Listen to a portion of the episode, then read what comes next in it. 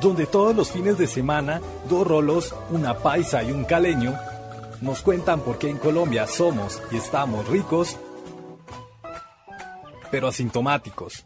En ricos pero asintomáticos sabemos el papel crucial que juega la educación para el desarrollo de la sociedad. Por esta razón nos unimos al llamado del empresario Mario Hernández, quien nos invita a crear un movimiento nacional para que cada persona ayude directamente a niños y jóvenes que necesiten tablets, computadores o smartphones para estudiar. También quienes sepan de algún niño que los necesite o quien pueda donar pero que no sepa a quién puede escribirnos al DM de ricos pero asintomáticos. Muy buenos días, tardes o noches, no importa el momento ni el lugar desde el que nos estén escuchando. Bienvenidos una vez más a otro capítulo de Ricos, pero asintomáticos. Y aprovecho para saludar a mi novia desde Barranquilla, que se llama Beatriz. Beatriz, quiero que sepas que te amo, que estoy enamorado de ti. Y nada, te extiendo este saludo desde Ricos, pero asintomáticos. Eh, bueno, Beatriz, espero que, pase, eh, que, que pases muy bien con con Víctor y que se puedan ver eh, pronto. Espero que y que sean muy felices, que pasen muy rico toda la relación.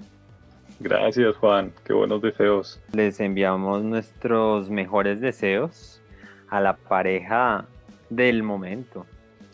En el día de hoy nos acompaña Andrés Mejía, o como le decimos con cariño, el doctor Bernió, nacido en la Manizales de los años 70, filósofo de la Universidad Nacional y también uno de los creadores del think tank de línea liberal, Libertad y Progreso.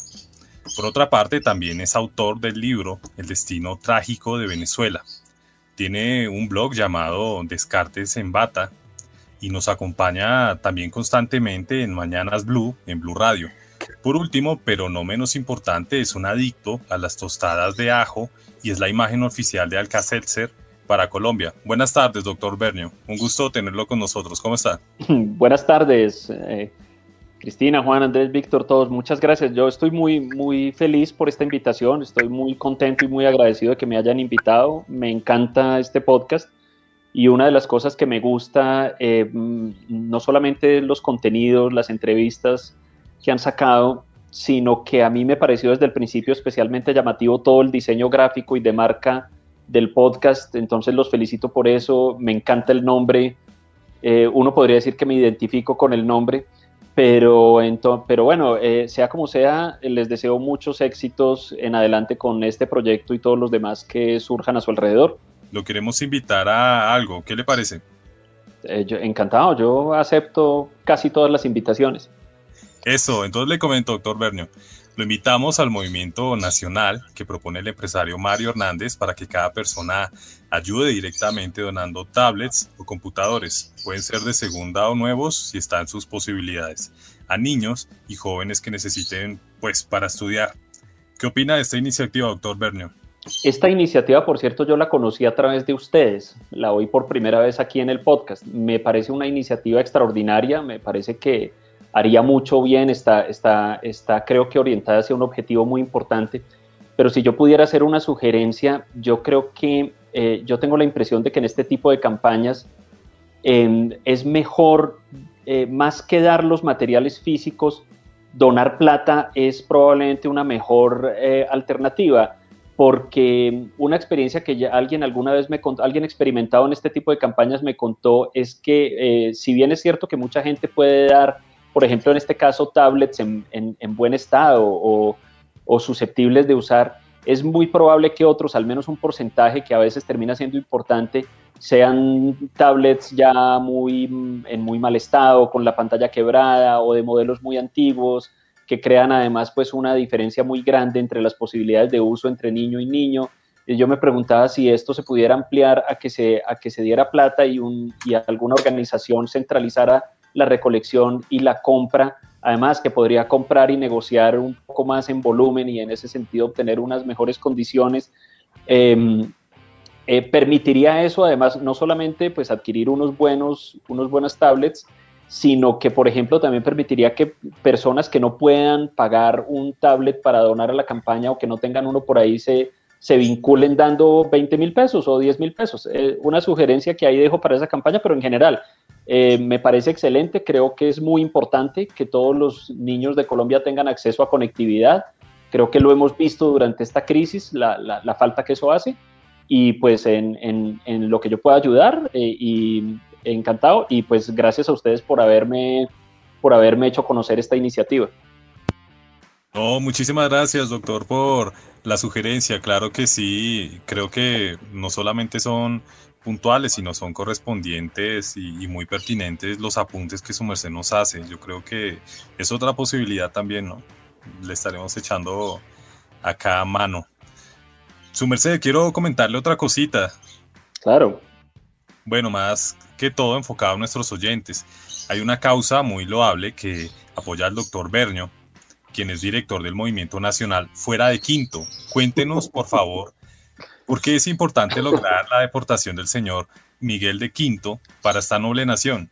Hombre, el señor Miguel de Quinto, yo aprovecho este espacio para pedirle públicamente eh, disculpas por eso que algunos podrían considerar matoneo cibernético, pero la historia es esta. Miguel de Quinto es un amigo mío, a pesar de que, a pesar de lo que esos trinos indicarían, y yo lo considero un buen amigo. Eh, Miguel de Quinto es un economista, eh, por cierto, muy, muy afín a, ideas de liberalismo económico, es eh, muy frecuentemente acusado de neoliberal.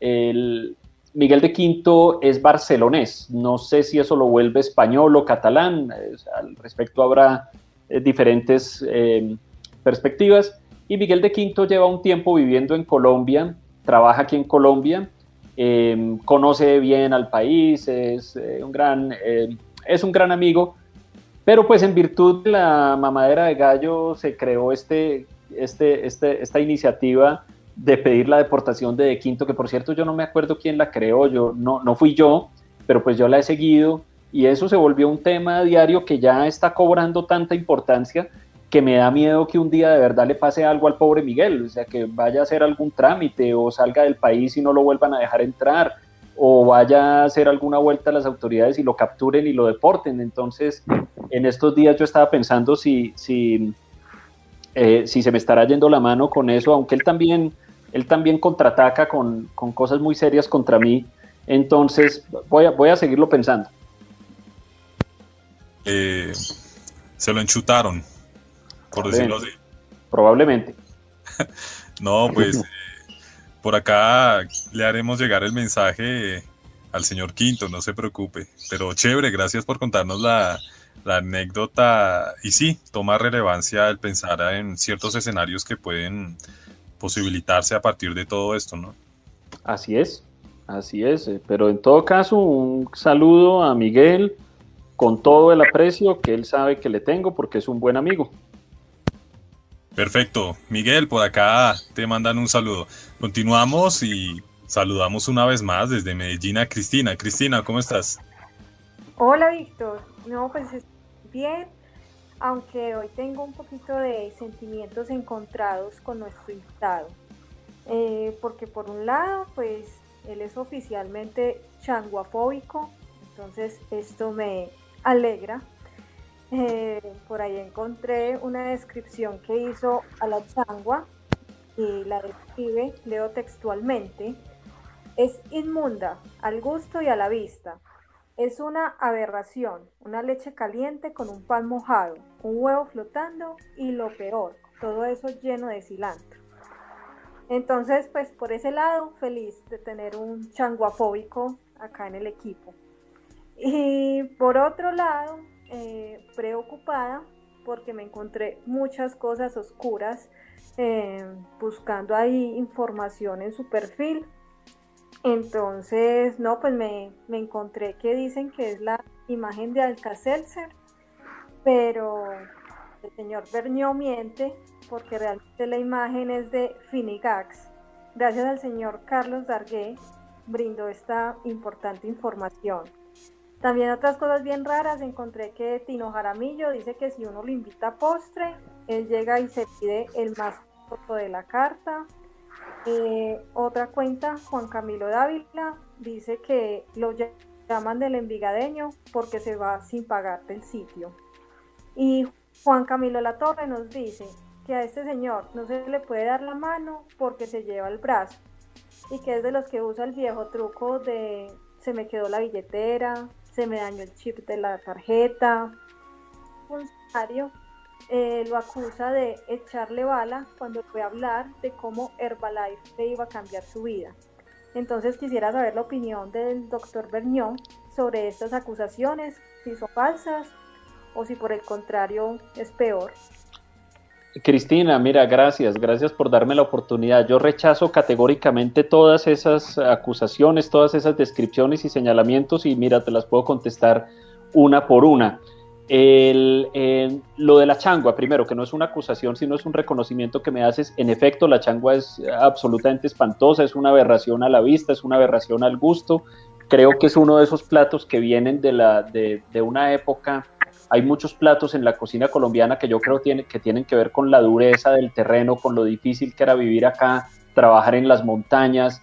Eh, la gente necesitaba, es como una bandeja paisa, una bandeja paisa es, es, es es una carga demasiado grande y fuerte de un montón de cosas que probablemente solo es explicable por, por la dureza del trabajo y de la vida de la montaña de quienes, de quienes la consumían. Probablemente la historia con la changua sea similar. En todo caso, nada excusa el uso de cilantro, ni en pequeñas ni en grandes cantidades, porque el cilantro es, el cilantro es una hierba em, de, mala estirpe, con sabor a grillo, como la vi descrita una vez en un libro, y, en todo caso em, la, rechazo categóricamente. En cuanto a las otras cosas, mira, em, lo de Carlos Dagger, em, eh, pues eh, ahí está caracterizado y diría uno pintado ese señor con esos comentarios tan desagradables que también dice que es amigo mío, pero, pero no sabe uno si esos son los amigos, ¿qué podría esperar entonces de los enemigos? Y ese episodio al que te refieres es que resulta que un día salí por acá por mi casa y almorcé y de almuerzo me comí unos macarrones con tres quesos gratinados y eso es eh, tremendamente pesado. Es un plato que a mí me gusta mucho, que lo venden por acá cerca de mi casa, lo he comido desde hace mucho tiempo y yo he observado que con el paso de los años me cae cada vez peor. Es decir, yo ya tengo unos cuantos años, entonces una cosa tan, tan, tan poderosa como unos macarrones con tres quesos y gratinados, es decir, cuatro quesos, pues me da, me da duro pero ese comentario del señor Dagger y lo que implica el supuesto uso de Finigax, yo lo rechazo eh, categóricamente. Sí me tomo un Alcacelser cuando, cuando, cuando me como ese plato, pero básicamente para evitar que me duela, que me duela la panza.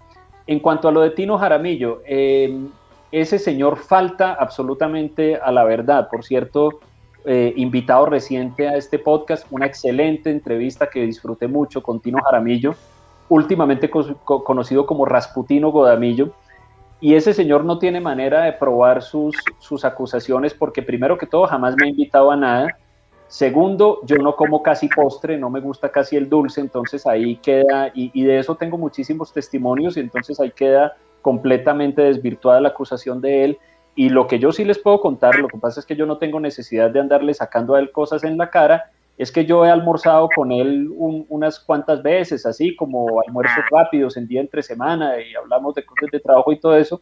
Y como almorzamos siempre muy cerca de la oficina de él, siempre que terminamos de almorzar dice que se le quedó la billetera en la oficina, que es que tuvo que salir muy de afán, que la próxima sí trae las tarjetas, no sé qué. Y ustedes saben eso en qué termina. Yo no tengo ningún inconveniente. Yo disfruto de la conversación con ese gran amigo, pero simplemente me atengo a los hechos. Perfecto, gracias por la, aclaración. Estábamos muy, muy preocupados. contundente, ¿no? Todo el mundo tiene derecho a, limpiar su nombre, ¿no, doctor? ¿Cómo no? Claro, siempre hay derecho a las segundas, terceras, cuartas, quintas oportunidades. y su, su, organismo también, su organismo también porque sea con Finigax o sea con Alcacelser o con el mecanismo que sea, pues igual es, es importante la, la salud.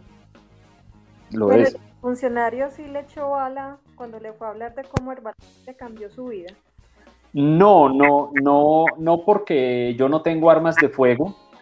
Eh, él no ha venido a hablarme de Herbalife, pero si viniera, yo buscaría algún otro tipo de objeto con el cual eh, eh, reaccionar y rechazarlo y, y alejarlo de mi, de mi puerta y de mi casa. Lo que pasa es que no, no podría ser un arma de fuego porque no tengo. Me tocaría como, no sé, como tirarle la vajilla o, o unas ollas o lo que fuera. Pero lo haría, sin duda, claro.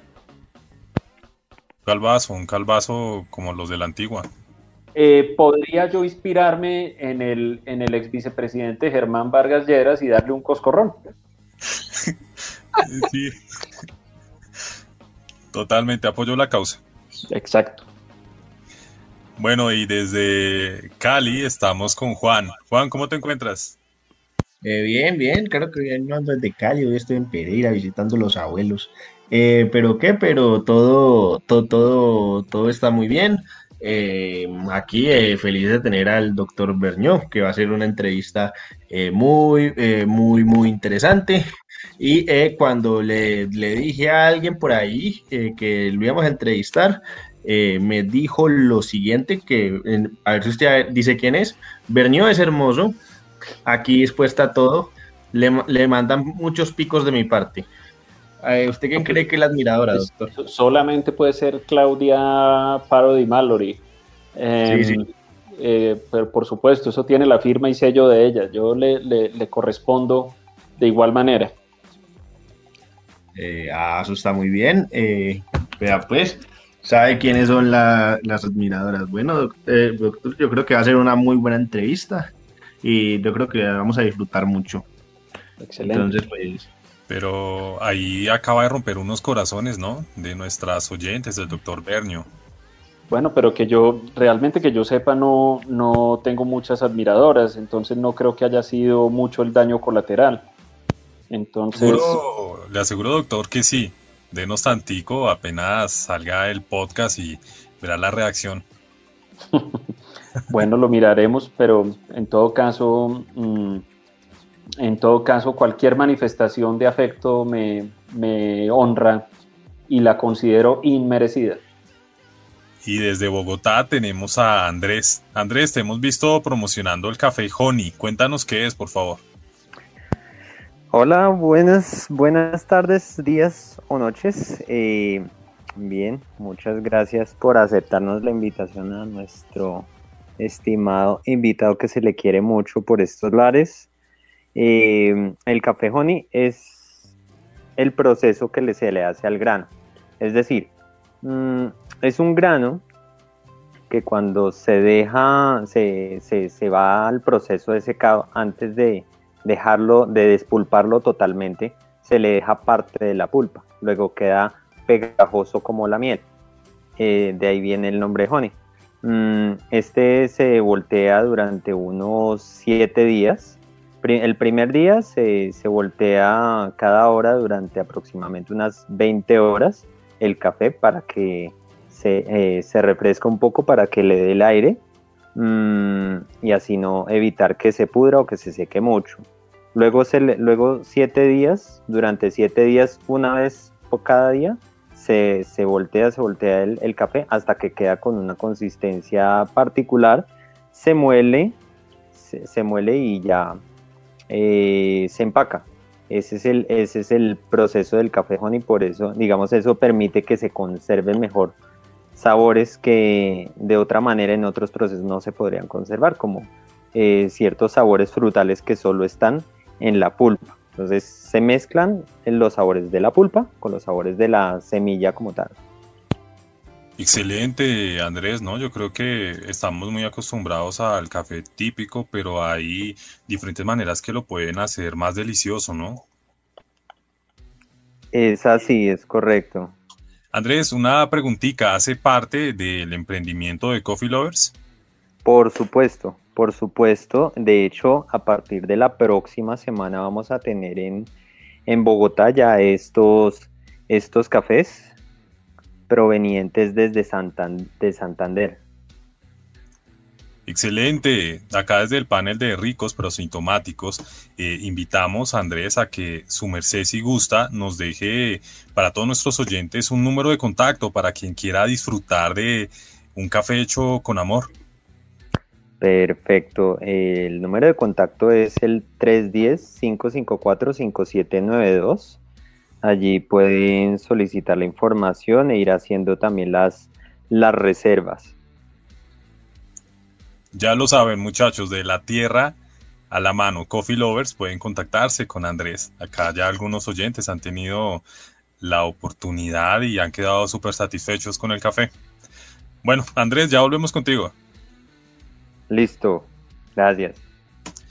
Doctor Bernio, además de las preguntas tradicionales y quizás un poco cotidianas, le traemos un test después para identificar cuál es el gran pensador al que se acerca sus ideas. ¿Listo para comenzar?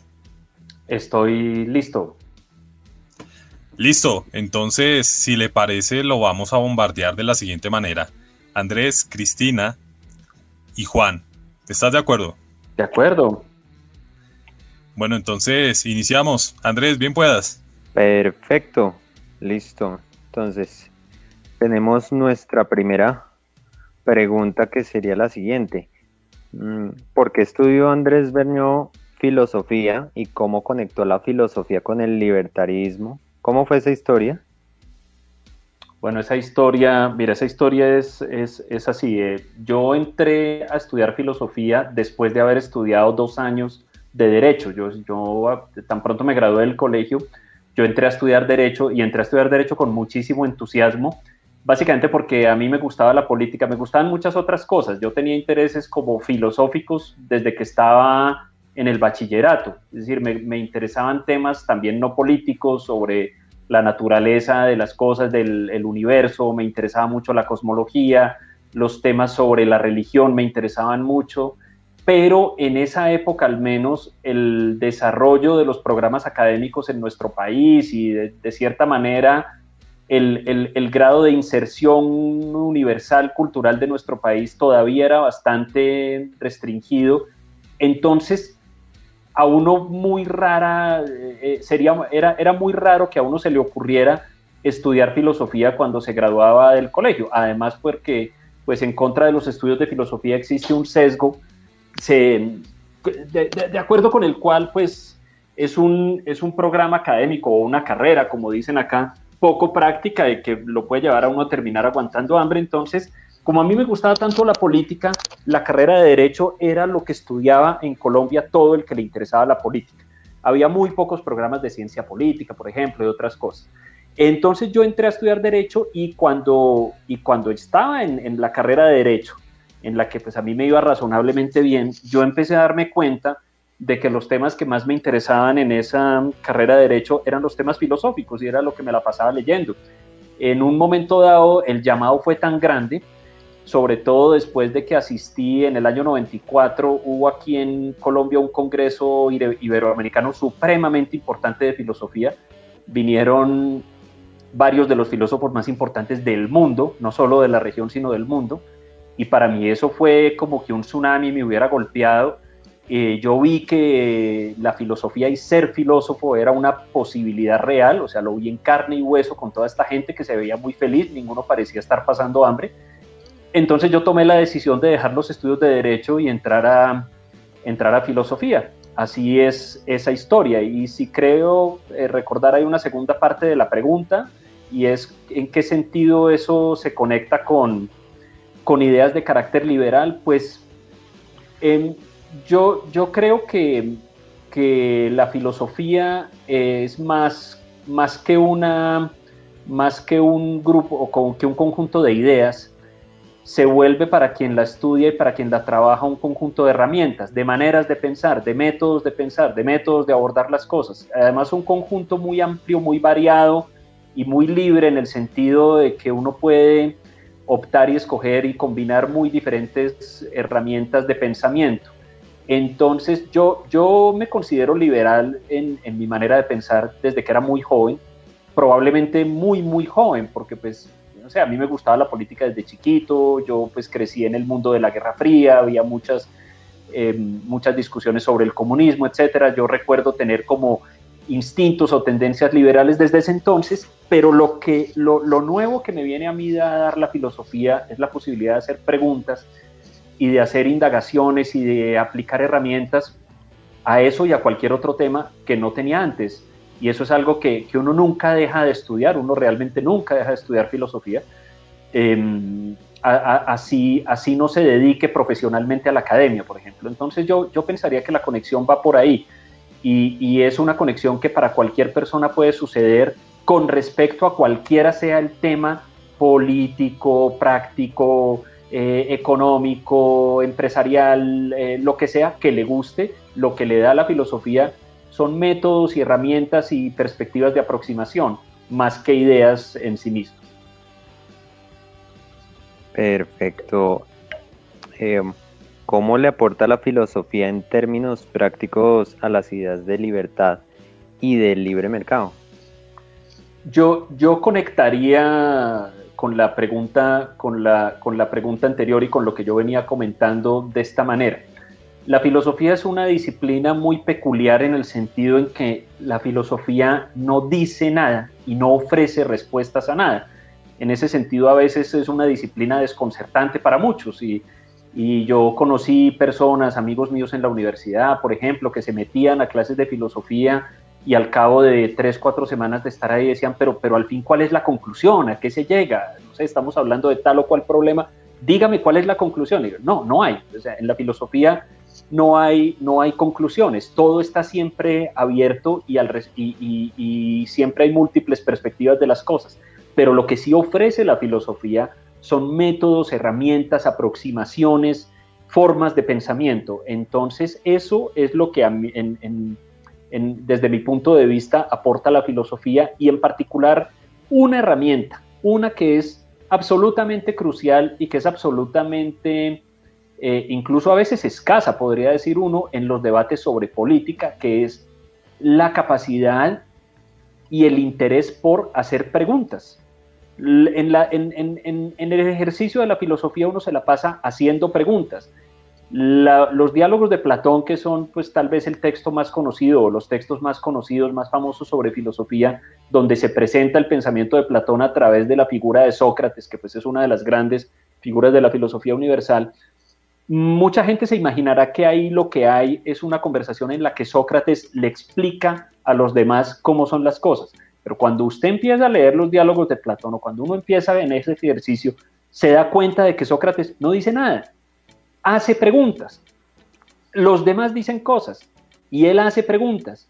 Y mediante esas preguntas va orientando la discusión en uno u otro sentido, en el caso de los diálogos de Platón, ayudando de alguna manera o conduciendo a los, a los dialogantes a, llegar a abandonar posiciones anteriores y de pronto llegar a otras. Y esa capacidad de hacer preguntas, que es absolutamente fundamental y a veces muy escasa en los debates políticos, es lo que yo creo que aporta la formación filosófica. Eh, Andrés, ¿cree que se han podido posicionar las ideas liberales en medios masivos? Si es así, ¿cómo, cómo se hace? Creo que, creo que se están posicionando gracias al, al cambio radical y estructural y que yo considero irreversible que ha habido en los últimos 10, 15 años en la estructura de los medios masivos. ¿Por qué? ¿Ese cambio en qué consiste? Antes, cuando yo era, cuando yo estaba joven en el colegio, por ejemplo, en mis primeros años de universidad, la, la, opinión y el análisis en los medios masivos estaba controlada por los grandes periódicos, las emisoras, los canales de televisión, que a su vez eran controlados por unos ciertos grupos de propietarios, yo no lo digo, esto último no lo digo con una connotación negativa, sino era un hecho, es decir, unas pocas personas controlaban el contenido de la, de la opinión que además era muy limitado por las limitaciones físicas mismas de los productos, las limitaciones de un periódico impreso, las limitaciones de un programa de televisión de una hora, etcétera, etcétera. La llegada de las redes sociales causa una revolución absolutamente radical en esto porque elimina esos intermediarios. Entonces en las redes sociales lo que uno ve para bien y para mal, a mi gusto eh, más para bien que para mal, es que la gente sale a decir lo que piensa, la gente sin necesidad de tener que hacer fila para ver si en un periódico algún día le llegan a publicar una columna, la gente escribe en Twitter lo que piensa, la gente escribe probablemente en otras redes, yo soy más usuario de Twitter que de Facebook, por ejemplo, pero en, Twitter, que es la red de opinión por excelencia, la gente escribe lo que piensa y va adquiriendo eh, con, el, con, el paso del tiempo una cierta audiencia. Y yo creo que yo, lo que yo veo desde que soy activo en Twitter, eh, aproximadamente hace unos 10, 11 años, es que las ideas que podríamos llamar liberales, liberales clásicas, libertarias, que es un nombre que a mí me gusta, han venido teniendo una penetración básicamente porque la gente ya no necesita intermediarios. Y yo puedo asegurarles absolutamente que la inmensa mayoría de las personas que hoy escriben en Twitter, eh, desde esta perspectiva, jamás habrían tenido, o muy, muy rara vez, o, por muy rara ocasión habrían tenido la oportunidad de escribir en uno de los grandes periódicos colombianos. Creo que muy difícilmente les habrían dado la, la oportunidad por muchas razones, que van desde falta de conexiones, en esto también había asuntos como de rosca y todo eso, hasta criterios editoriales. Entonces, yo lo celebro, a mí me alegra, creo que está pasando y la única recomendación que yo tendría es seguir así, que la gente que quiera decir algo lo diga. Perfecto. Eh, vamos con Cristina entonces. Cristina, por favor. Eh, bueno, gracias Andrés. Eh, relacionado a la anterior pregunta, ¿cómo es trabajar en la mesa con Aurelio Suárez? ¿Cómo es la dinámica entre un libertario y un robledista del polo? la dinámica es así. Em, nosotros discutimos y, chocamos mucho en varios temas, en particular Aurelio y yo. Em, bueno, Aurelio también con otras personas de la mesa, pero como me preguntas por mi experiencia de estar ahí con él, él y yo chocamos mucho y tenemos desacuerdos eh, muy serios en varios temas. Justo esta mañana, la mañana del día en que estamos grabando esto, tuvimos una, un desacuerdo muy fuerte sobre la cuestión de si se debía permitir al sector privado participar en la, en la vacunación en Colombia. Ustedes ya se imaginarán quién decía que sí, quién decía que no. Y esos, y esos eh, desacuerdos en ocasiones escalan a discusiones muy fuertes, un poco acaloradas incluso. Sin embargo, con Aurelio Suárez, la persona, yo he tenido desde que lo conozco, yo lo conozco a él desde antes del programa de Blue, una excelente relación. ¿Por qué? Porque básicamente es una excelente persona. Aurelio es la persona más querida que uno se pueda imaginar. Es una persona impresionantemente respetuosa. Por más duro que suba el volumen de la discusión, él jamás le va a faltar el respeto a uno como persona. Y fuera de los micrófonos, él siempre tiene palabras de aprecio y de, y de, y de incluso diría yo, de admiración por las cosas que hacen o que hacemos algunos de sus, de sus contradictores en la mesa de trabajo. De modo que esa ha sido mi experiencia. Naturalmente, pues por la diferencia entre sus ideas y las mías, muy frecuentemente estamos chocando, aunque también hemos tenido en, varias ocasiones puntos de confluencia. Ok, perfecto. Eh, quería preguntarte por lo del tanque de pensamiento. Eh, ¿Nos puedes contar cómo se forma un tanque, si son relevantes, cuál es su función. Mira, yo creo, yo creo, Cristina, que son muy relevantes y ojalá hubiera más. Y yo creo que son muy relevantes porque el, debate o las controversias públicas necesitan diferentes perspectivas y, en materia de generación de pensamiento y de generación de análisis, la fuente por excelencia de esos contenidos ha sido siempre la academia, pero hay cosas que la academia le queda a veces difícil hacer. No me voy a poner en este momento a calificar si en ese sentido la academia está bien o mal, pero digamos, estructuralmente a la academia a veces le queda difícil hacer cierto tipo de, cosas. Y el, y el escenario de las ideas, el escenario del intercambio de ideas requiere, por ejemplo, de ciertos tipos de perspectivas y de formatos, diría incluso yo, que más fácilmente que la academia o que, otros, o que otras instituciones los puede producir un grupo especializado en el análisis o en la generación de ideas que tenga la intención y tenga la voluntad de poner esos análisis, esas ideas en formatos relativamente sencillos, claros, de difusión masiva, o por ejemplo, si se trata de un tanque de pensamiento de un asunto muy especializado, de dirigirlo hacia, hacia ese grupo, hacia ese auditorio.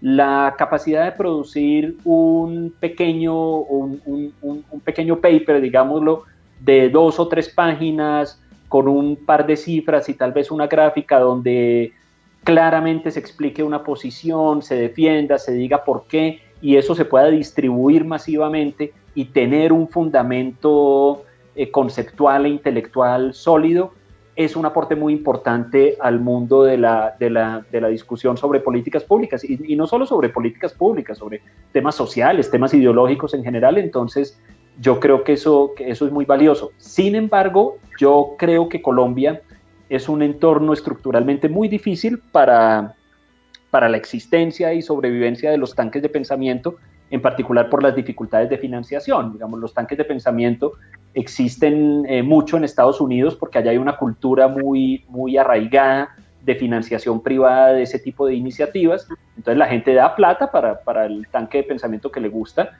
Em, y bueno, y hay acceso a financiación de carácter institucional también, eh, con grandes fundaciones y ese tipo de cosas. En Europa un poco menos, eh, por, por, porque no existe la cultura en particular del financiamiento privado, no existe tanto. Y en América Latina y en Colombia creo que existe muy poco y eso es una dificultad. Sin embargo, como volviendo al punto anterior de las redes sociales, yo creo que la, digitalización de, todo este entorno de la discusión intelectual favorece mucho, eh, cambia un poco este cálculo en el sentido de que hacer un tanque de pensamiento hoy es menos costoso que hacerlo hace 20 o 30 años. Ya no hay que andar imprimiendo boletines, no necesariamente hay que tener una oficina en un sector de la ciudad que, resulta, que, resultaba para la mayoría de tanques de pensamiento un costo eh, insostenible. Entonces creo que hay que aprovechar las oportunidades que brinda la digitalización, la posibilidad de producir medios eh, de carácter digital y vivir en el mundo digital, eh, porque las dificultades de financiación son muy grandes en Colombia. muchas gracias. Y quisiera saber, como tú escribiste un libro, quisiera saber para ti cuáles son las principales causas del destino trágico de Venezuela. Mira, eh, ese libro al que te refieres, yo lo escribí en el año 2009 y en ese entonces Venezuela, como la mayoría de países de América Latina, estaba en una especie de bonanza económica, incluido Colombia. ¿Por qué? Porque veníamos en una época en la cual, básicamente por el crecimiento económico de China y de otros países asiáticos, la, el precio de los productos de exportación de estos países estaba en unos niveles supremamente altos, del petróleo, del carbón, etcétera, etcétera. Em, eso enmascaraba un poco las dificultades estructurales históricas tan grandes que tenía Venezuela y que, y que podría uno atribuir, eh, digamos, en resumen a lo siguiente, pues, teniendo en cuenta que jamás en, en el mundo de lo político que es tan complejo, un fenómeno tiene una sola causa, Venezuela, Venezuela, como casi todos los países de América Latina, arranca su vida como país independiente lleno de divisiones, de divisiones entre conservadores y liberales, entre centralistas y federalistas, que fueron muy fuertes en Venezuela. Venezuela pasa la mayor parte del siglo XIX en guerras civiles entre estos, entre estos, entre estos bandos. Y eh, en Venezuela ocurre a, principios del siglo XX un acontecimiento que en adelante marca su, eh, su, vida como país y como sociedad, que es el descubrimiento de grandes, pero grandes, grandes, estamos hablando de gigantescos yacimientos de petróleo, justo en el momento en el que el petróleo, por el avance tecnológico mundial, se estaba convirtiendo en la materia prima más, más, más valiosa, digamos, o más demandada en el mercado, en el mercado internacional. Y de ahí en adelante Venezuela empieza un desarrollo económico muy vigoroso, marcado por, por, el, por el mundo del, y por el, por el negocio del petróleo. A contrario de lo que se piensa, yo no creo, y, y, creo que una deficiencia de mi libro es que esto que voy a decir no está suficientemente bien expresado en el libro. Yo no creo en la historia esta que es tan común mencionar de la maldición de los recursos naturales. No creo que sea una condena inevitable que un país que tiene amplios recursos naturales no pueda tener un desarrollo saludable de su economía. Creo que hay ciertas condiciones que podrían hacerlo que así funcione. Y si uno se pone a ver la historia de Venezuela, Venezuela tiene un desarrollo económico que parece bastante saludable y por cierto bastante acelerado, más o menos desde 1920 y mucho más desde 1940 y pico hasta la mitad de los años 70. Y en la mitad de los años 70 todos los indicadores del desarrollo económico venezolano empiezan a enloquecerse un poco. Y esas curvas que antes eran ascendentes se vuelven volátiles y suben y bajan. el, el ingreso per cápita de Venezuela es el mejor ejemplo de esto. ¿Qué ocurre a mitad de los años 70? La nacionalización del petróleo en Venezuela. ¿Qué pienso yo que ocurre con la nacionalización del petróleo en Venezuela? Que se rompe un equilibrio delicado que tiene que existir siempre entre el Estado y la, entre el Estado y la sociedad civil. Básicamente el Estado venezolano se vuelve dueño no solo de la riqueza y del recurso, sino del negocio.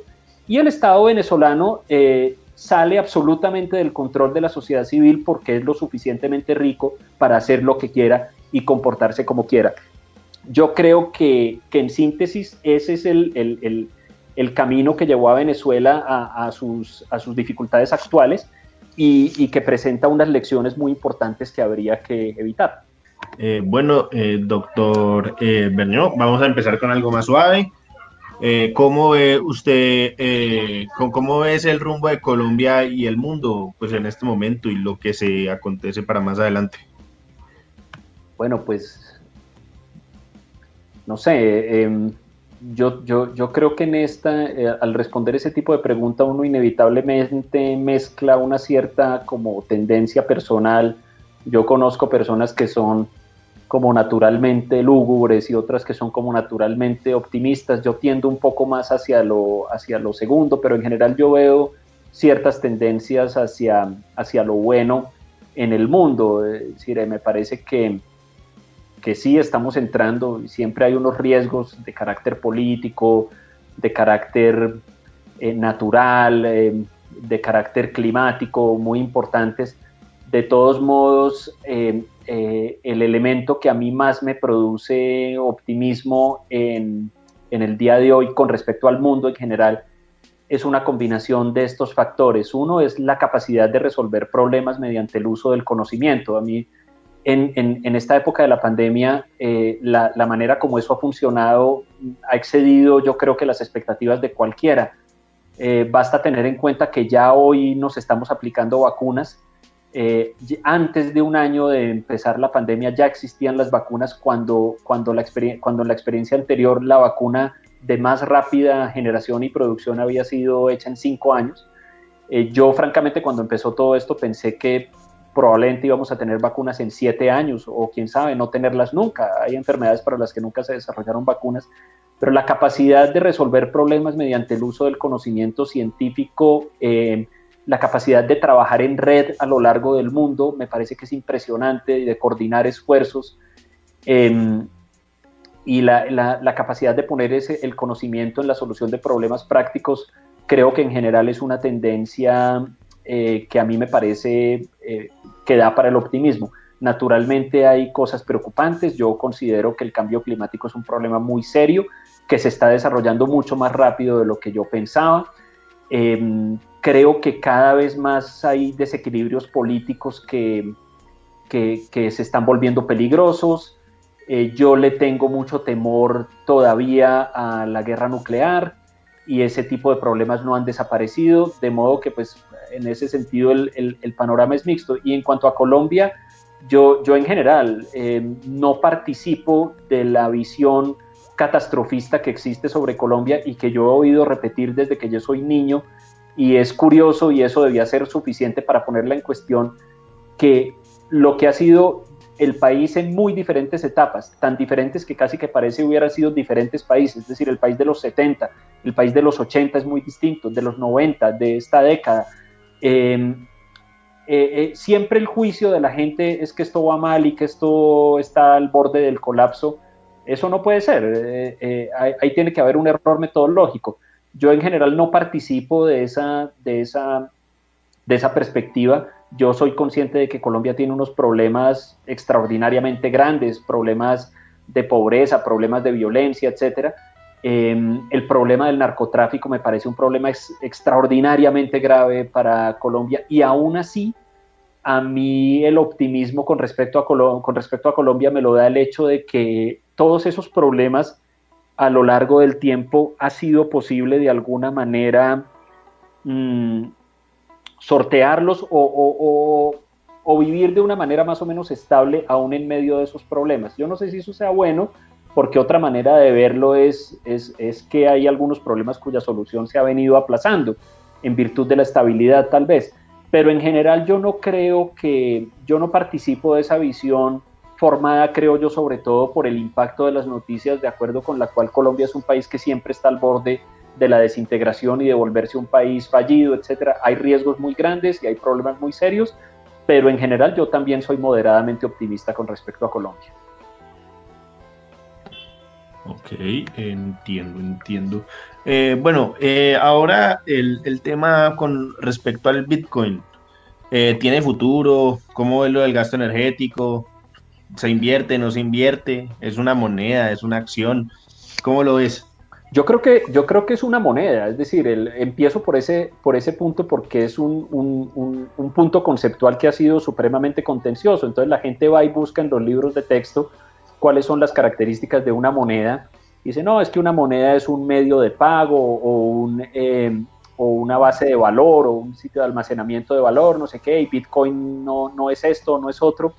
Yo creo que, y, que no tiene el respaldo de un gobierno, o como me dijo una compañera de la mesa de Mañanas Blue, no tiene el respaldo de un banco central, etcétera.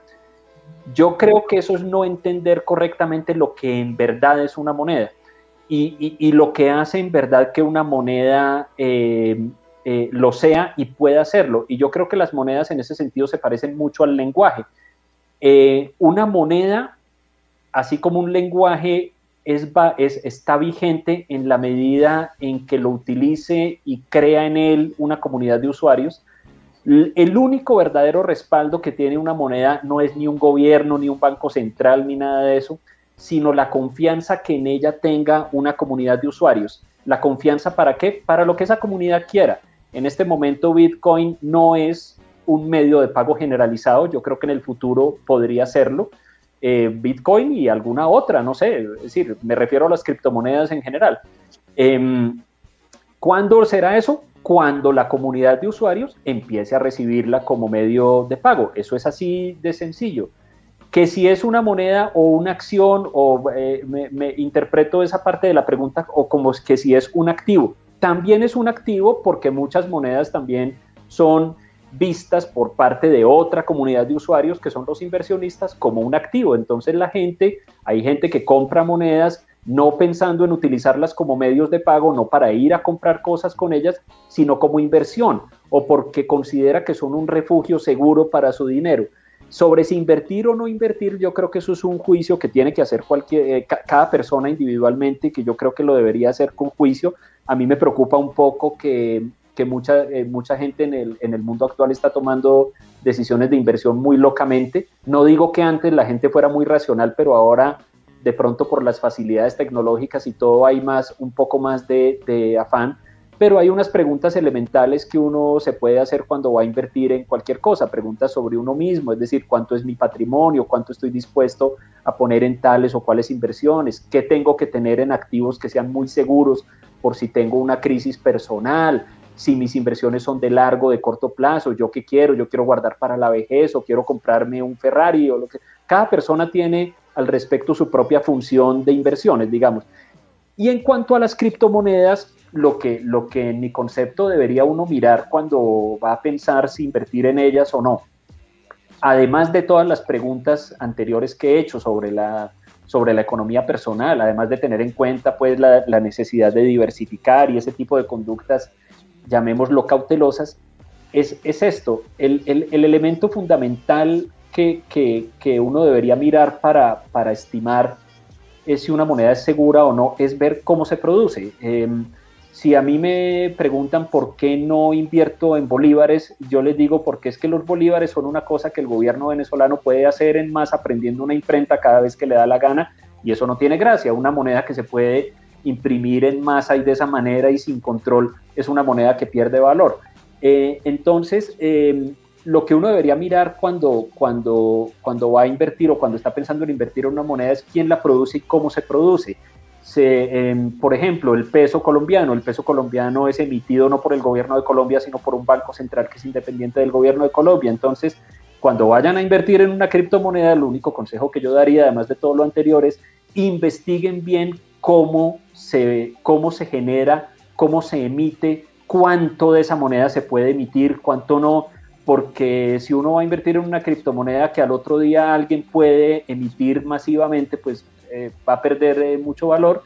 Eso es una investigación que habría que hacer uno por uno. Sobre lo del consumo energético del minado del Bitcoin, yo tengo que reconocer que no estoy suficientemente enterado de la dimensión del problema. Sé que parece ser un problema muy serio. No sé si aparecerán medios tecnológicos para resolverlo. Ok, muy interesante. Bueno, como, como última pregunta, eh, acá, eh, antes de pasar al, test, eh, ¿ve, la necesidad de hacer como una especie de filosofía para muecos? Así como dirían Lidio y, y Nostra en el Nostracast. Eh, sí, yo me imagino que con eso se refiere la, expresión de, Nostra, eh, que, es un extraordinario eh, amigo y, un extraordinario intelectual en estos temas, es de hacer cosas para muecos. Yo siempre la interpreto como un poco bajemos estas cosas un poco a la tierra, que esto no sea una cosa de académicos sofisticados por allá metidos en sus bibliotecas, que han leído muchos autores conversando, sino traigamos esto un poco, hagamos el esfuerzo de traerlo a la y, divulgarlo y que todo el mundo lo pueda leer y entender. Además que yo creo que la mayoría de gente tiene ganas y, tendría la voluntad y la disposición de, hacerlo. Yo creo que todo, en ese sentido, todo hay que hacerlo em, para muecos, es decir, eh, em, fíjense que en los últimos años ha habido una explosión en el mundo de literatura divulgativa de muy alta calidad, no cosas malas y, ni, cosas superficiales, sino de muy alta calidad sobre algunas ciencias, por ejemplo, sobre todas las ciencias que tienen que ver con la mente y, la psicología. Y yo creo que eso es un, yo creo que eso es un propósito importante que, hay ciertas personas que están particularmente capacitadas para llevar a cabo. Es decir, hay gente que escribe muy bien, muy claramente, hay gente que habla muy bien, muy claramente. Toda esa gente nos puede traer a los muecos eh, todo lo que está pasando con la filosofía, con la economía, con la música, lo que sea. Creo que es muy importante. Muy interesante. Y la segunda parte de la pregunta es, eh, ¿Ves la, ¿Ves la forma de que se puede usar la filosofía para unir las diferentes corrientes liberales y libertarias?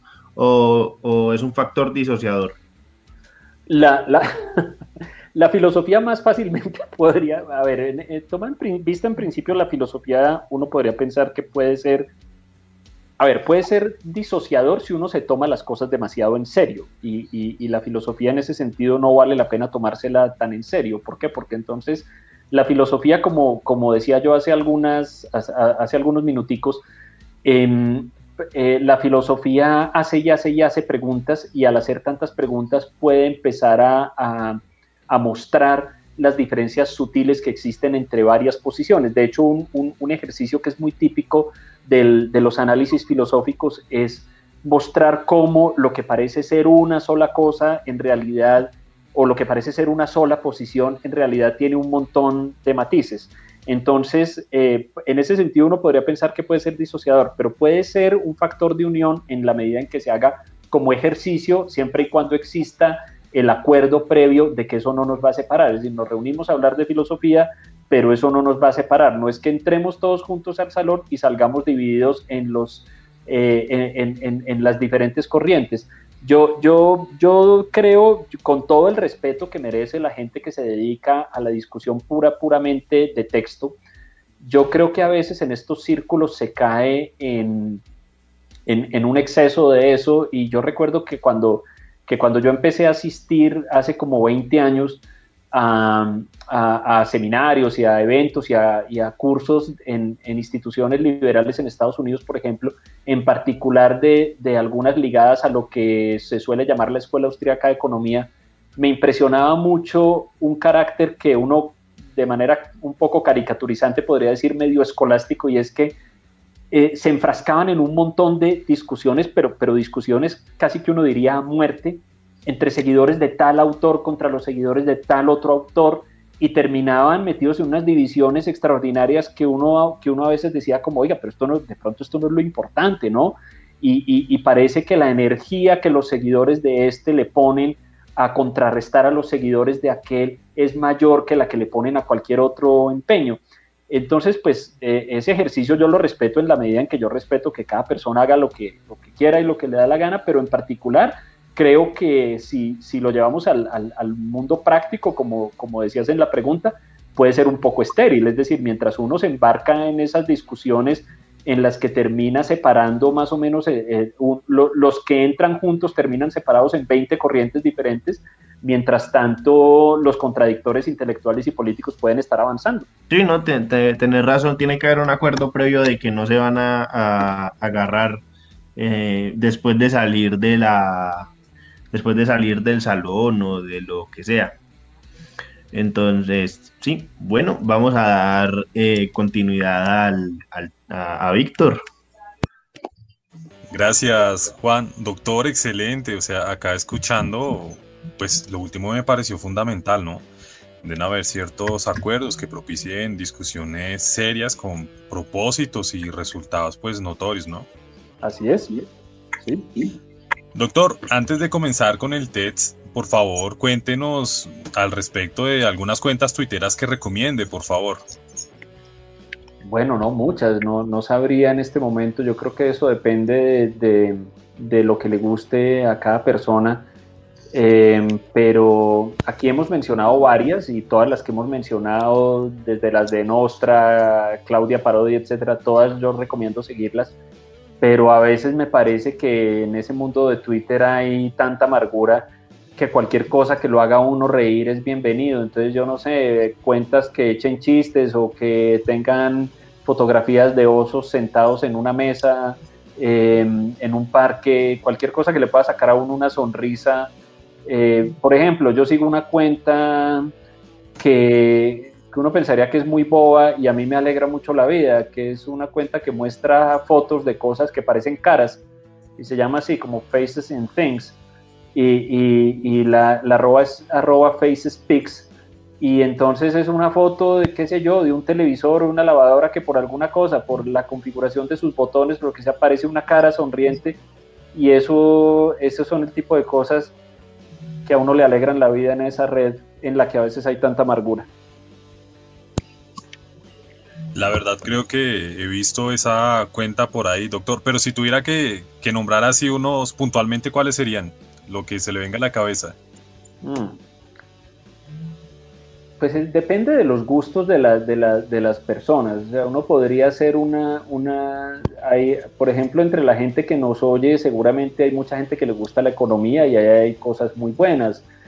Em, hay varios tuiteros colombianos muy buenos en, economía. Al que le gusten las polémicas sobre política económica podría seguir a, Godamillo, ¿no? que es arroba Tino Jaramillo, que, que, que tiene la que tiene la capacidad no solamente de dar muchas polémicas, sino que es, muy activo todo el tiempo. Yo no sé de dónde saca tanta energía, pero entonces en un momento está discutiendo contra alguien por el régimen pensional y a los cinco minutos está discutiendo contra el que propuso el arancel a las confecciones y así. Entonces, eh, vámonos con esa recomendación, que, sigan a Godamillo en arroba Tino porque realmente no solamente lo que él propone siempre es, es interesante, yo no estoy de acuerdo con todo, yo por ejemplo no estoy de acuerdo con Godamillo en, en algunas de sus perspectivas sobre el régimen pensional, pero pues es impresionante ver eh, una persona que tiene tanta energía y tanta pasión por dar discusiones y que lo hace,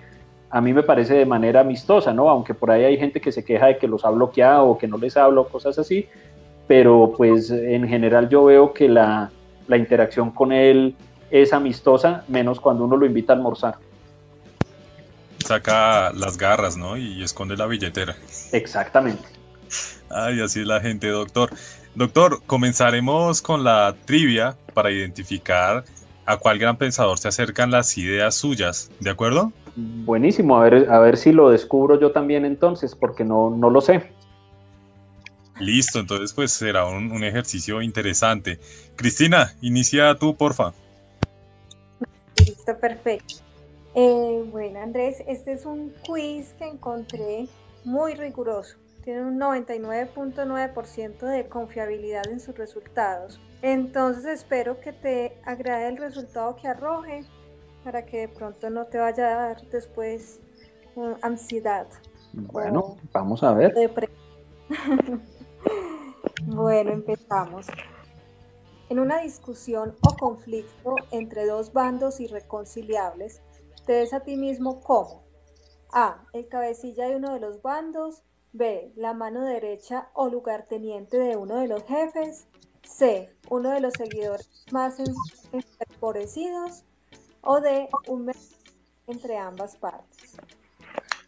¿Tú me podrías repetir la última opción, Cristina, por favor? ¿Me disculpas? Un mediador entre ambas partes. Esa, un mediador entre ambas partes. Perfecto. Eh, la segunda. ¿Qué te parece más perjudicial para la sociedad? A. El fanatismo. B. La gente que mira principalmente por su propio interés. C. Las personas que desean acumular riqueza. D. Clases. Eh, Cristina, discúlpame que vuelvo con la misma pregunta. ¿La última cuál era? La lucha de clases. yo creo que el fanatismo, el, fanatismo, eh, yo creo que eh, sobre todo cuando ya toma unas formas generalizadas y, radicales, yo diría que el fanatismo. Perfecto, vamos a la tercera entonces. ¿Qué consideras que tiene más relevancia en la vida de una persona?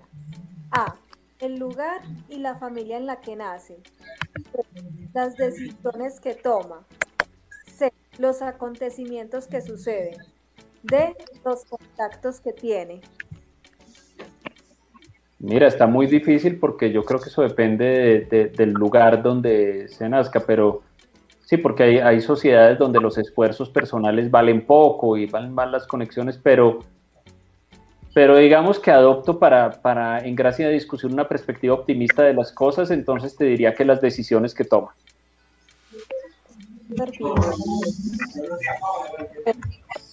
La cuarta, en tu opinión, ¿de dónde sale la idea de bondad? A. Es nato en el ser humano. B. Es algo que aprendes en los primeros años de vida. C. Es algo que puedes aprender o no según tus circunstancias. D. Es algo que enseña las... Es algo, es, definitivamente un, impulso innato en el ser humano. Lo que pasa es que con el tiempo aprende uno a, a canalizarlo, dirigirlo, ampliarlo un poco, pero incluso en, en, numerosas em, eh, investigaciones científicas que, vienen prefiguradas por, por, literatura desde el siglo XVIII, eh, está claro que es un, que es un, un, impulso, un impulso innato. Perfecto. Andrés, eh, ¿tienes preferencia por uno lo natural, lo poco sofisticado, lo auténtico. Eh, dos, lo civilizado, lo elaborado, lo técnico. O tres, no lo ve tan claro. No lo veo tan claro. Creo que en algunas cosas eh, lo civilizado y lo técnico, por supuesto que si, si, si estoy enfermo o tengo un problema de salud, quisiera la mayor sofisticación técnica posible eh, y en algunos aspectos de la, sobre todo de la conducción de la vida interior, creo que mm, cierta sencillez es mejor consejera. Entonces no lo veo tan claro. Perfecto. ¿Qué concepto político te parece más importante? Uno, la defensa de las minorías. Dos, la separación de poderes. O tres, el uso de la democracia directa. Yo creo que la separación de poderes, la, defensa de las minorías es importante, pero la misma separación de poderes termina siendo una garantía de la defensa de las minorías. Y, no, yo, yo no veo con simpatía la democracia directa. Ok. Eh, ¿Crees más en, uno, la opinión de la, de la mayoría? Dos, la opinión de los expertos. Tres, no lo tienes claro. Eh, creo que me aproximaría un poco más a la de los expertos. No, no creo que ninguna opinión sea infalible, pero creo que en la experiencia práctica, en la experiencia práctica de la vida humana, em, es fácil ver cómo las mayorías muy fácilmente caen o caemos en errores cuando somos mayoría y esos errores se perpetúan por el hecho de estar albergados en mayoría. Entonces, creo que me inclinaría un poco sin, sin caer en un sin caer en una especie de, de, ceguera al respecto, yo creo que me inclinaría un poco más por las opiniones expertas. Bien, ¿alguna vez te han dicho que, uno, eres demasiado impulsivo, dos, eres demasiado lógico, tres, no me han dicho ninguna, cuatro, me han dicho ambas? Me han dicho un poco más la segunda. Me han dicho un poco más la segunda, no, por, por mi manera de ser no, no tiendo a ser muy impulsivo. Y entonces eso en ocasiones me ha, eh, me ha significado que me digan un poco más la segunda, sobre todo en algunos momentos en los que ciertas personas esperan que uno actúe de manera más impulsiva o más emotiva. Ok. Eh, ¿Qué te parece más cierto? Uno, las cosas son como son. O dos, las cosas son como nos las representamos. Yo creo que para cualquier persona o para la mayoría de personas que han pasado por, los estudios de filosofía es muy difícil decir que las cosas son como son. Em, una de las cosas que uno aprende en los estudios de filosofía o una de las cosas en las que más se ejercita uno es en conocer todos los cuestionamientos que ha habido al respecto y, y sin caer en idealismos, yo creo que sí, yo creo que sí es muy importante reconocer que el, el, conocimiento que nosotros tenemos de las cosas, la manera como las clasificamos, la manera como entendemos sus interacciones, tiene que ver con la, tiene que ver con la realidad de ellas, claro, pero también tiene que ver con los modelos que nosotros construimos para entender esa realidad. Entonces puede que me sienta un poco más alejado de la primera. Vale. Eh, bueno, eh, bueno, voy yo. Eh, vamos a ver con la siguiente. A ver, ¿tu opinión del ser humano en general es muy buena, buena, regular, tirando a mala o muy mala? Buena, buena. Buena con todo, con todo lo malo, por así decirlo, para simplificarlo. Con todo lo malo, yo creo que mi opinión es en general buena. Aquí estamos, ¿no? Aquí estamos después de 250 mil, 300 mil años, cuatro o cinco personas que estamos en ciudades diferentes, estamos hablando y comunicándonos y estamos hablando de cómo mejorar las cosas en el mundo. Para mí casi que esta experiencia de este podcast bastaría para, por, por todo lo que implica lo que acabo de decir, para tener una opinión buena del ser humano. Wow. Bueno, ¿Qué consideras que se acerca más fácilmente a la felicidad? A. Eh, seguir nuestros instintos naturales hacia donde nos lleven o B. Domar nuestros instintos naturales lo mejor posible. Yo, yo estoy un poco más cerca de la segunda. En ese sentido, en ese sentido yo, yo tengo una cierta afinidad, no, no total, pero yo tengo una cierta afinidad por las perspectivas estoicas en, en, en filosofía, en, en, lo que se refiere a eso, a la, a la conducción de la vida interior y, en la medida en que los seres humanos no somos otra cosa diferente a una configuración biológica evolucionada a lo largo de centenares de miles de años, em, no necesariamente para producir un ser puramente racional y equilibrado, yo creo que, eh, yo, yo creo que el ejercicio de el, ejercicio de conocer y de alguna manera aprender a conducir, eh, observar y en algunos casos manejar los aspectos interiores de la vida humana es, es muy importante. hay, una, hay una frase de Séneca, el, filósofo romano, que dice que el mayor imperio es el imperio que uno ejerce sobre uno mismo, o el mayor poder, porque esto es imperium en latín, es el que uno puede ejercer sobre uno mismo y yo creo que es, es una frase bastante, bastante que, que, a Seneca le salió muy bien desde todo punto de vista. Ok, toque leer a Seneca más. Eh, bueno, tu relación con las matemáticas es A, me gustan y se me dan muy y se me dan bien. B, me gustan pero no se me dan bien. eh, C, eh, no me gustan pero se me dan bien y D, ni me gustan ni se me da bien. Clara y totalmente y categóricamente la segunda, me gustan y no se me dan bien, se me dificultan mucho. Em, me gustan porque porque me gusta, me gusta todo lo que sea lógico, me gusta la lógica y las matemáticas son por excelencia el ejercicio lógico que existe. Em, y, además en las matemáticas se, alcanzan grados de, ambición maravillosos, las cosas que se pueden lograr en matemáticas.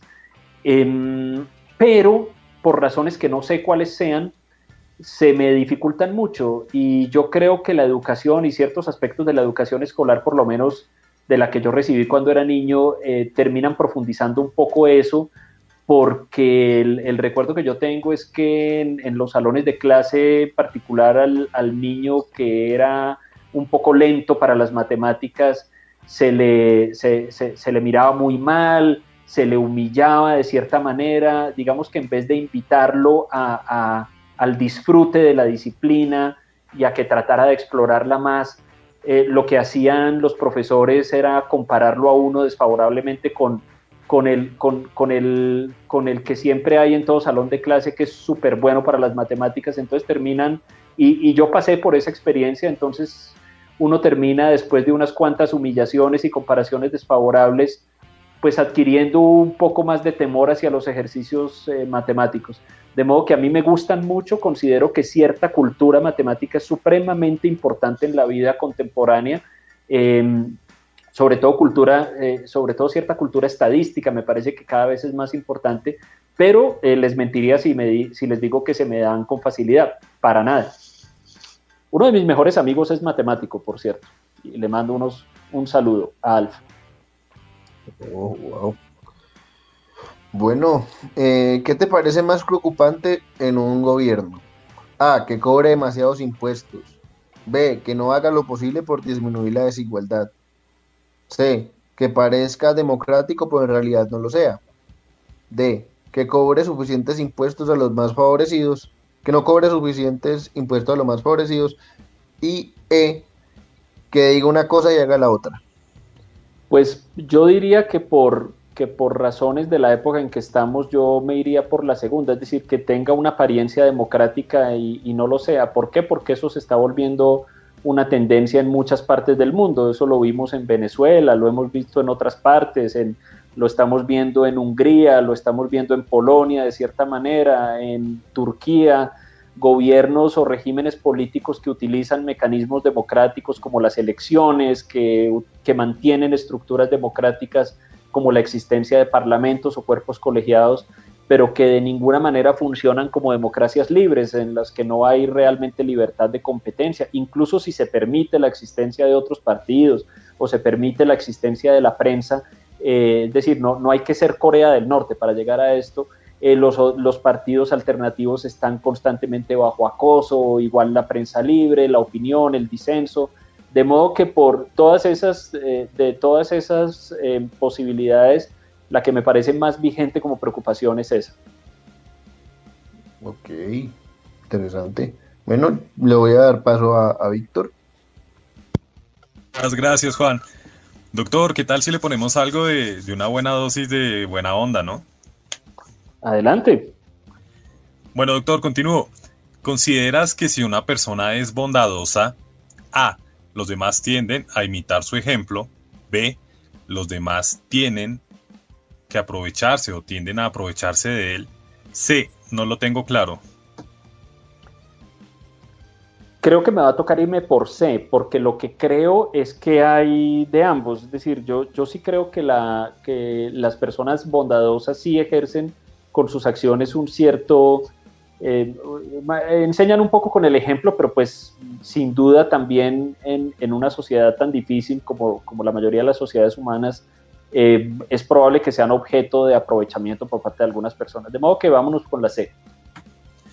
O sea, una respuesta pertinente para los filósofos y, los economistas, ¿no? Un depende. Depende, exactamente. exactamente, doctor. Doctor, a la hora de enfrentar los problemas, eres bastante bueno en a. Prevenirlos y hacer que no te encuentren sin estar preparado. B. No preocuparte por aquellas cosas que escapan a tu control. C. Ninguna de las anteriores. Ninguna de las anteriores, porque nadie, eh, a pesar de que mucha gente, a, pesar de que mucha gente se la pasa alardeando de que es buena para prevenir los problemas y ser prospectivo al respecto, nadie realmente está en capacidad de prevenir todos los problemas que le pueden surgir y estar preparado para eso. Pero, pero tampoco llego al extremo de la despreocupación total. Es decir, eh, eh, hay, de todos modos es importante estar alerta a la manera como cambian las condiciones en las que se mueve la vida de uno, sin pretender ni querer anticipar todos los posibles desarrollos que eso tenga. Em, pero no puede tampoco pues uno caer en la indiferencia total, ¿no? Porque probablemente eso es imprudente. Tiene que ver quizás con una, y me corrige si estoy equivocado, doctor, con una aproximación a, a los estoicos, quizás esa manera de pensar. Podría ser porque en una, una, una forma usual y digamos sencilla de describir esa perspectiva estoica de los problemas es que los seres humanos no tenemos la capacidad de controlar lo que pasa en el mundo, en el exterior, nuestras condiciones externas, pero tenemos capacidad de controlar nuestras reacciones, lo que hacemos frente a esas condiciones.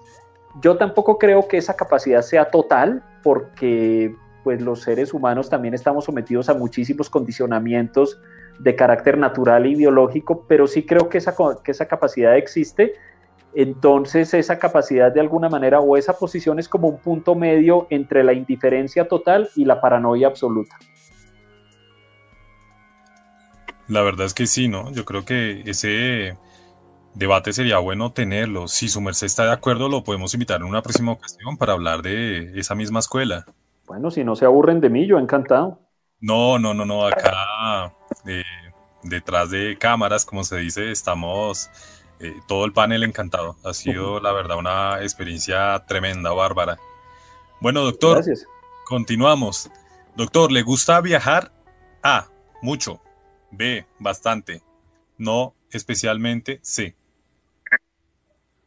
No, sí, sí me gusta. Digamos que bastante. Creo que Probablemente no tanto como a otras personas. Conozco gente que, que, se la pasa viajando y le encanta. Em, yo, yo de todos modos siento un poco la necesidad de estar y permanecer tiempo en el nido, digamos, pero claro que sobre todo yo creo que yo mismo he subestimado un poco la importancia de los viajes y de la presencia directa y personal en, en, en el conocimiento de algunas realidades sociales. Entonces yo diría que bastante, sí. Excelente. Doctor, continuamos. En tu opinión, lo que se puede considerar correcto o incorrecto es A. Algo que depende de cada cultura. B. Es algo universal. C. Es muy relativo. Creo que va, como, como es un test de selección múltiple, mmm, yo creo que, creo que tenemos aquí un problema porque me parece que la opción A y la opción C son de cierta manera la misma, pero no me siento capaz de irme por la B. Yo creo que sí hay cosas que, que yo diría que son de carácter universal, entonces de pronto toca irse por la B, pero hay otras que no lo son. Em, creo que, uno podría hablar de un núcleo de cosas que sí son de carácter, que yo pienso que son de carácter universal. Em, eh, pero hay otras que, pues, digamos, por tener una, una, una, entidad, digamos, menor, no lo son. Eh, pero, pero en vista de que se trata de selección múltiple, vámonos por la B.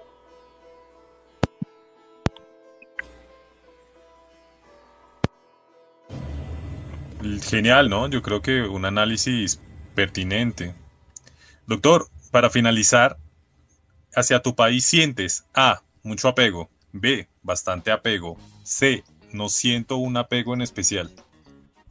Oh, bastante, eh, pero las, las, opciones son muchos, bastante, no, la máxima, yo la verdad, y no lo digo por, por nacionalismo ni por propaganda, sino pues es la verdad, digamos, yo, yo he vivido toda mi vida en este país, no tengo ni siento la necesidad de, irme del país, a pesar de que he vivido, me ha tocado vivir épocas supremamente difíciles en este país. Em, pero yo me siento muy a gusto em, en el país, me gusta mucho, hay, hay, cosas de este país que me fascinan, por supuesto que hay cosas que no. Em, entonces sí, sin ánimo de caer como en propaganda ni en politiquería barata, yo diría que, que mi apego al país es, es el máximo que hay en esas opciones. Claro, cómo no, como dicen por ahí los abuelos, ¿no? La tierra jala. Bastante, sí, señor. Sí, señor, eso es así. Doctor, muchas gracias por haber participado en el TEDx. Cristina, ¿tenemos los resultados para el doctor? Claro que sí, ya los estamos procesando. Ah, perfecto. Entonces, que esté listo para el resultado. Eh, el que nos arroja es Hannah Arendt. ¿Se pronuncia así o cómo se pronuncia? Sí, yo creo que está bien, sí. Eh, em, eh, yo creo que los, los, los más germanófilos en nuestros oyentes, entre nuestros oyentes nos corregirán si hay un error, pero sí, yo creo que yo creo que esa es una buena pronunciación de una gran pensa del nombre de una gran, gran, gran pensadora. Entonces les voy a leer sobre Hannah, figura clave de la filosofía política, su obra sobre la naturaleza del poder, el mal y el totalitarismo arroja luz sobre algunos de los acontecimientos más importantes del siglo XX. Habiendo visto de cerca los efectos del nacionalsocialismo en sus amigos y conocidos, relató de primera mano cómo personas normales pueden acabar haciendo o tolerando lo que parecería impensable. Nunca en mi vida he amado a ningún pueblo ni colectivo, ni al pueblo alemán, ni al francés, ni al norteamericano, ni a la clase obrera, ni a nada semejante. En efecto, solo amo a mis amigos, y el único género de amor que conozco y en el que creo es el amor a las personas. ¿Qué opina del resultado, doctor Bernió? Bueno, pues es, muy curioso porque mira, yo confieso que yo no conozco bien el pensamiento de Hannah Arendt. la, mi, mi, mi, contacto con Hannah Arendt es más un contacto de cultura general que de estudios en filosofía. Cuando yo estaba en la universidad eh, nunca la estudié, en mis estudios posteriores nunca la he leído con juicio. Eh, por lo que sé, por todo lo que sé de ella, me parece una persona extraordinariamente admirable y en particular el trabajo por el que probablemente es más famosa, que son las reflexiones que escribió sobre el juicio del, del, jerarca nazi Adolf Eichmann en Jerusalén, eh, después de que fue capturado en Argentina y fue procesado por el, por el holocausto y el genocidio del pueblo judío y de otros en, Europa. Em, a mí yo tengo, yo tengo, no, no tengo el conocimiento suficiente para dar una opinión sobre ese trabajo, es absolutamente extraordinario porque va al punto que tú tocabas ahora y es como una persona cuya cuya, cuya rutina de vida es más la de un burócrata cualquiera que está por las noches con su esposa y sus hijos y por la, a, la mañana va a la desayuna y va a la oficina, firma cosas, sale a almorzar con los amigos, vuelve a la oficina, todo eso, está eh, em, eh, produciendo uno de los actos de mayor crueldad en la historia de la humanidad.